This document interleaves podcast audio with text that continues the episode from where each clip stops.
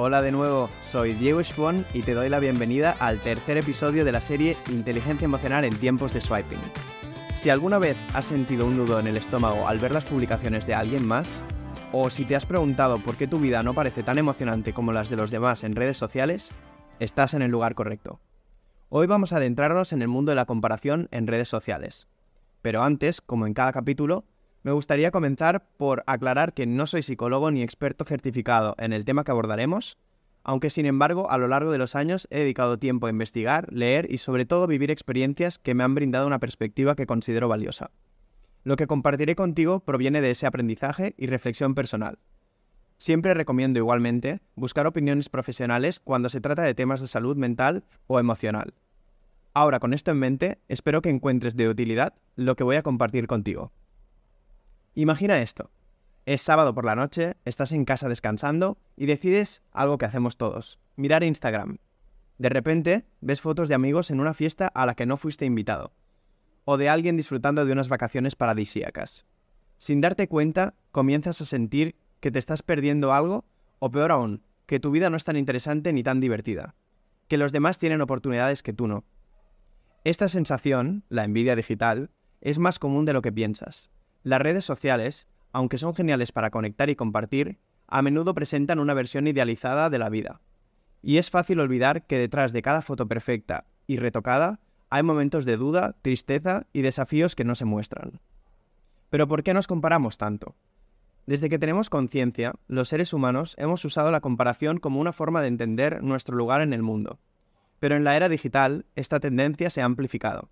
Estamos constantemente bombardeados con imágenes de éxito, belleza y felicidad, y es natural sentir que no estamos a la altura. Sin embargo, es crucial recordar que cada persona tiene su propio camino, sus propios desafíos y sus propias victorias.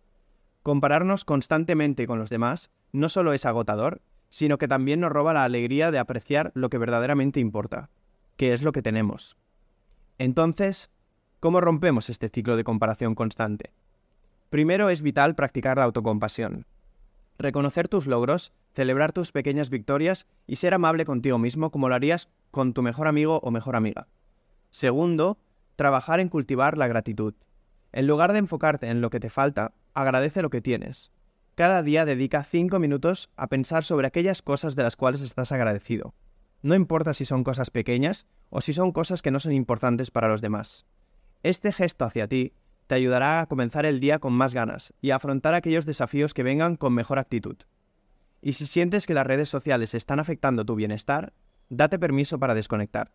Dedica tiempo a actividades que te llenen, ya sea leer un libro, o meditar, o simplemente disfrutar de la naturaleza. Y recuerda que no estás solo en esto.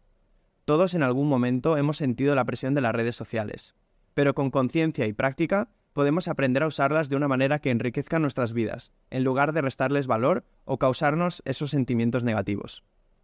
Por cierto, en esta ocasión, el dato curioso que te traigo es el siguiente. ¿Sabías que, según una encuesta realizada por la Real Sociedad para la Salud Pública, una organización que se dedica a la promoción y protección de la salud colectiva en el Reino Unido, en 2019 Instagram fue clasificada como la peor red social para la salud mental? Ya que puede intensificar sentimientos de insuficiencia y ansiedad? En este tercer episodio, me gustaría compartir contigo la siguiente reflexión.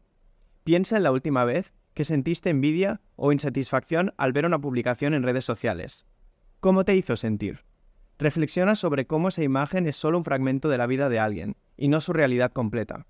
De la misma forma que tú publicas aquellos highlights en los momentos en los que eres feliz. Piensa que en el fondo todos lidiamos con estas situaciones a diario y no debemos dejar que nos estropeen el día ni el momento presente. Por último, quería comentar que en el próximo episodio abordaremos un tema estrechamente relacionado, el FOMO, el Fear of Missing Out, o el miedo a perderse algo. Si alguna vez has sentido ansiedad al pensar que te estás perdiendo algo emocionante, te invito a unirte al próximo episodio. Gracias por escuchar hasta aquí y recuerda, en la era digital en la que vivimos, es esencial destacar que nuestra valía no se mide por los likes o comentarios. Eres valioso o valiosa tal y como eres y cada viaje es único. Ya tu mera existencia desafía cualquier probabilidad. Nos vemos en el próximo capítulo de Inteligencia Emocional en tiempos de swiping. Hasta la próxima.